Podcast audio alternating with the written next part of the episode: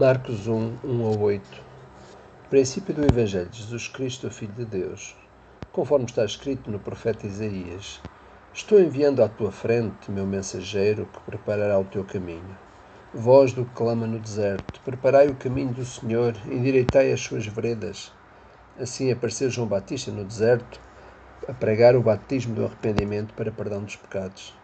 Todos os da terra da Judeia e todos os moradores de Jerusalém dirigiam-se a ele e eram batizados por ele no Rio Jordão, confessando os seus pecados. João usava roupas de pelo de camelo e um cinto de couro, comia gafanhotos e mel silvestre e pregava, dizendo: Depois de mim vem aquele que é mais poderoso do que eu, de quem não sou digno de, inclinando-me, desatar as correias das sandálias. Eu batizo-vos com água, ele, porém, vos batizará com o Espírito Santo. Estou a estudar o Evangelho de Marcos e as minhas meditações pessoais eh, vão incidir, eh, ou estão a incidir, nos próximos tempos eh, neste Evangelho.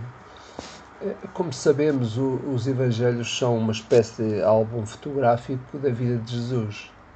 E curiosamente, Marcos eh, é o primeiro, é apontado como o primeiro fotógrafo, digamos assim, e as suas fotografias, o seu parecer, o seu relato uh, do Evangelho, uh, supõe-se que são imagens tiradas daquilo que é, digamos, o portfólio do apóstolo Pedro. nós sabemos que Mateus e Lucas publicaram as suas fotografias teológicas cerca de 20 anos mais tarde que o Marcos, não é? e portanto, Marcos, quando queremos uh, reestudar uh, aquilo que é a vida do Senhor Jesus, convém nós uh, começarmos pelo primeiro escritor que escreve acerca dele.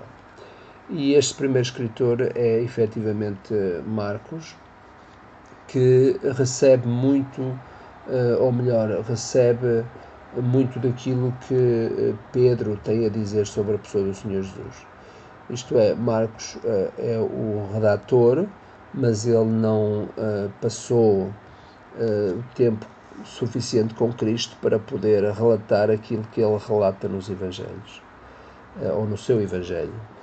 Por isso, ele serve-se daquilo que é a descrição do próprio apóstolo Pedro para depois poder então escrever o seu manuscrito. É? E claro, é interessante porque é muito bom quando nós próprios podemos eh, escrever algo que ouvimos eh, da boca de alguém que esteve diretamente eh, no centro das coisas, é? pessoas que de alguma forma presenciaram as coisas e relatam para nós.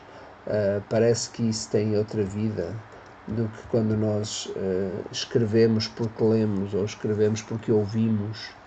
Neste caso, o, o Evangelho de Marcos é, é um evangelho que, na verdade, é, é, escrito com base em relatos que Marcos ouviu então da boca do apóstolo Pedro, uma pessoa que, na verdade, esteve no centro de, eh, de, muitas coisas, muitos acontecimentos que se deram.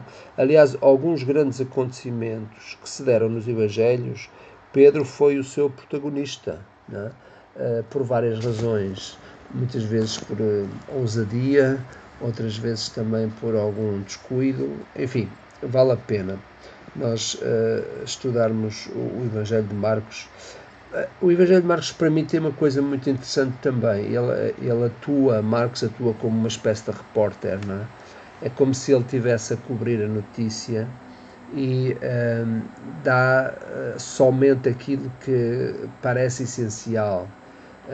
Marcos não está a seguir propriamente um alinhamento uh, se nem debaixo de um tema, como por exemplo Mateus, uh, que segue um alinhamento e aponta uh, todo o seu manuscrito a Jesus enquanto Filho de Deus, enquanto Rei, enquanto Messias.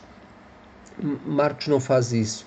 Marcos é como se ele tivesse, neste caso, a descobrir o, o, acontecimento. É como se ele quisesse relatar às pessoas coisas que aconteceram que as pessoas precisam. E por isso ele vai, uh, acaba por uh, conseguir condensar, passar no manuscrito aquilo que para ele é vivo. E nós encontramos isso em várias descrições. Portanto, Marcos, uh, para mim, é, inclusivamente, faz sentido que seja aquela pessoa que, na verdade, nos nossos dias é apontado, ou neste caso o Evangelho é apontado como um, algo que deve ser lido em primeiro lugar. Aliás, a minha recomendação a pessoas que estão a, a ler a Bíblia pela, pela primeira vez, a minha recomendação é sempre que comecem pelo Evangelho de Marcos, porque o Evangelho de Marcos tem eh, esta virtude de passar a notícia, é? o acontecimento de uma forma mais viva, de uma forma, eu diria, inclusivamente mais dinâmica, se assim pudermos dizer. Outra evidência do Evangelho de Marcos tem a ver com a forma como ele começa o seu manuscrito. Como uh, nós podemos ver, ele está mais interessado em cobrir a grande notícia, está mais interessado. Uh, eu diria que se pudéssemos comparar, uh, hoje o Marcos seria talvez um repórter da CM, do canal CM, porque são pessoas que querem estar em cima do acontecimento, querem passar a notícia em primeiro lugar, querem passá-la de uma forma dinâmica, às vezes com algum exagero, é verdade, mas eu compararia uh, Marcos uh, assim, nestes termos. Né? E tanto que Marcos, uh, ele não está preocupado realmente com aquilo que acontece com a pessoa do Senhor Jesus antes do início do seu ministério. Como percebemos, Marcos está preocupado em cobrir o ministério do Senhor Jesus Cristo, não é? Eh, não está preocupado na infância do Senhor Jesus, porque ele não está a querer provar nada. Marcos está, uh, ele é um amigo da notícia, ele é um amigo do acontecimento, ele é um amigo de factos, não é? E por isso ele não está preocupado no seu manuscrito em tirar, tentar provar nada acerca da pessoa do Senhor Jesus. Ele quer relatar aquilo que Jesus fez quer relatar os acontecimentos que estão à volta, os conteúdos do ministério do Senhor Jesus. Por isso ele sabe que é necessário colar a, eh, a pessoa de João Batista uh, ao ministério do Senhor Jesus. E é assim que ele uh, reinicia, reinicia ou é, perdão, é melhor, é assim que ele inicia o seu evangelho. Portanto, destacando a, a própria pessoa de João Batista, porque ele vai buscar o, aquilo que estava escrito eh, por Isaías a respeito eh, de João Batista. Ele interpreta, portanto, aquela, aquelas informações que Isaías dá e aplica-as, neste caso, a João Batista. E, portanto, ele começa o seu manuscrito desta maneira, fazendo esta ligação, porque ele diz princípio do Evangelho de Jesus Cristo, uh, o Filho de Deus, isto é, uh, isto que está escrito, que eu escrevo, está de acordo com aquilo que é uh, o que aconteceu com o Senhor Jesus Cristo, que é Filho de Deus, e ele então depois uh, começa a relatar este acontecimento, uh, o ministério do Senhor Jesus com este acontecimento, relacionando diretamente com a pessoa de João Batista. Né? E tem aqui uma descrição muito rápida. Né?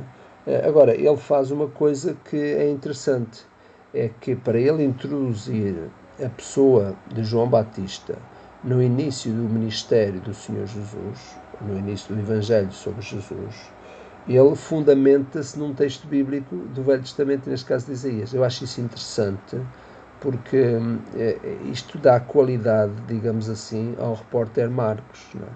É? Dá qualidade porque ele sabe que para introduzir uma pessoa, ainda por cima abre o seu livro, o seu manuscrito, com esta pessoa que é João, ele sabe que ele precisa de uh, fundamentar, digamos assim, um, neste caso, a, a, sua, esta introdução de João, uh, e por isso ele, uh, senão o João poderia parecer estranho ele aparecer logo no início, sem haver, digamos assim, um relato direto acerca da pessoa do Senhor Jesus que aparece mais à frente. É? Uh, mas, de facto, ele está muito preocupado em eh, fundamentar aquilo que é a razão ou a abertura do seu livro, digamos o prólogo do seu livro. Né? Claro que ele depois, como nós vamos ver amanhã, ele eh, preocupa-se em trazer outros fatores eh, que são importantes para a revelação do ministério do Senhor Jesus Cristo, como é, por exemplo, o batismo e a tentação do Senhor Jesus. Não é? Portanto, há aqui uma ligação lógica para, para Marcos, quando ele introduz, portanto, o Evangelho.